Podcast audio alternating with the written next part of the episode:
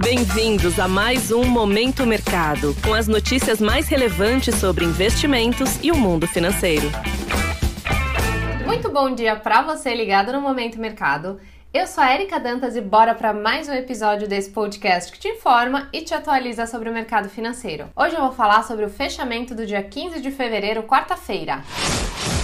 Cenário internacional. A divulgação de dados de venda no varejo, muito acima das expectativas, confirmou ao mercado que a economia americana segue aquecida e que o fantasma da inflação não ficou para trás. O relatório do Departamento de Comércio dos Estados Unidos mostrou que as vendas no varejo avançaram 3% em janeiro ante dezembro. Nesse momento, o mercado acredita que uma redução nos juros americanos em 2023 é quase impossível e que o Federal Reserve, Banco Central Americano, deve manter a taxa de juros em patamares elevados por mais tempo. As preocupações com o futuro da política monetária foram deixadas de lado com a divulgação de que a gestora de Warren Buffett, a Berkshire Hathaway, aumentou aumentou sua participação na Apple no final do ano passado. A notícia levou as ações da gigante de tecnologia a uma alta de 1,39%. A Apple tem importante participação no índice Nasdaq, que avançou 0,92%. Já o S&P subiu 0,28%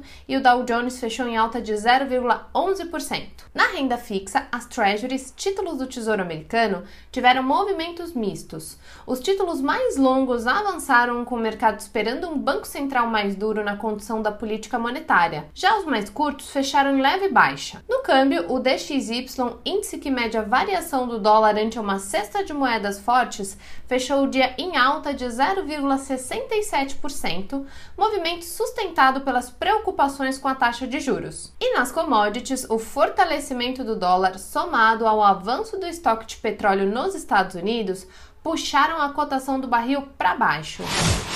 Cenário nacional. O dólar fechou aos R$ 5,22, alta de 0,41%, seguindo a tendência global de alta da moeda. Por aqui, o alívio veio com as falas do ministro da Fazenda, Fernando Haddad, que prometeu entregar o novo arcabouço fiscal em março, durante o evento do BTG Pactual. Inicialmente, a divulgação seria feita em abril. A discussão sobre a meta de inflação também foi abordada e por nomes de peso do mercado. Os gestores da Verde, SPX e JGP defenderam uma eventual revisão da meta de inflação, que estaria em patamar inalcançável. No entanto, a possibilidade foi reduzida pelo menos por agora, já que Haddad confirmou que não pretende levar ao Conselho Monetário Nacional a discussão sobre as metas de inflação na reunião que acontece hoje. Vale lembrar que uma meta de inflação mais baixa pode exigir um patamar de taxa de juros mais alto, o que compromete o avanço da economia. Nos juros, o impacto da fala de Haddad foi positivo e o mercado passou a apostar que o corte de juros no primeiro semestre é possível. As taxas fecharam o dia em queda, com destaque para os vencimentos intermediários que representam as expectativas sobre o futuro da política monetária. Na bolsa, o Ibovespa testou 110 mil pontos durante a tarde com as falas de Haddad mas não conseguiu se sustentar nesse patamar. O principal índice da bolsa fechou o dia em alta de 1,62% aos 109.600 pontos. O destaque positivo ficou com a Apivida, que avançou 7,64%, e MRV com alta de 5,85%. Na ponta oposta, Magazine Luiza recuou 4,19% e TOTUS fechou em queda de 4,16%. Pontos de atenção. Na agenda de hoje, os Estados Unidos divulgam dados de inflação ao produtor, o PPI. Também teremos discurso de alguns dos dirigentes do Federal Reserve, o Banco Central Americano. Por aqui, vale ficar de olho no IBCBR de dezembro. O indicador é conhecido pelo mercado como a prévia do PIB e traz o nível de atividade econômica. Sobre os mercados, na Ásia, o fechamento foi positivo, com os investidores contaminados pela alta dos índices americanos.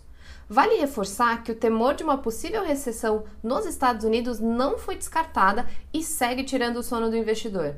Falando em Estados Unidos, por lá os futuros abriram em alta, o que indica que Wall Street pode ter mais um dia de ganhos. Desta forma, termina o Momento Mercado de hoje. Agradeço a sua audiência e um ótimo dia. Você ouviu Momento Mercado com o Bradesco. Sua atualização diária sobre cenário e investimentos.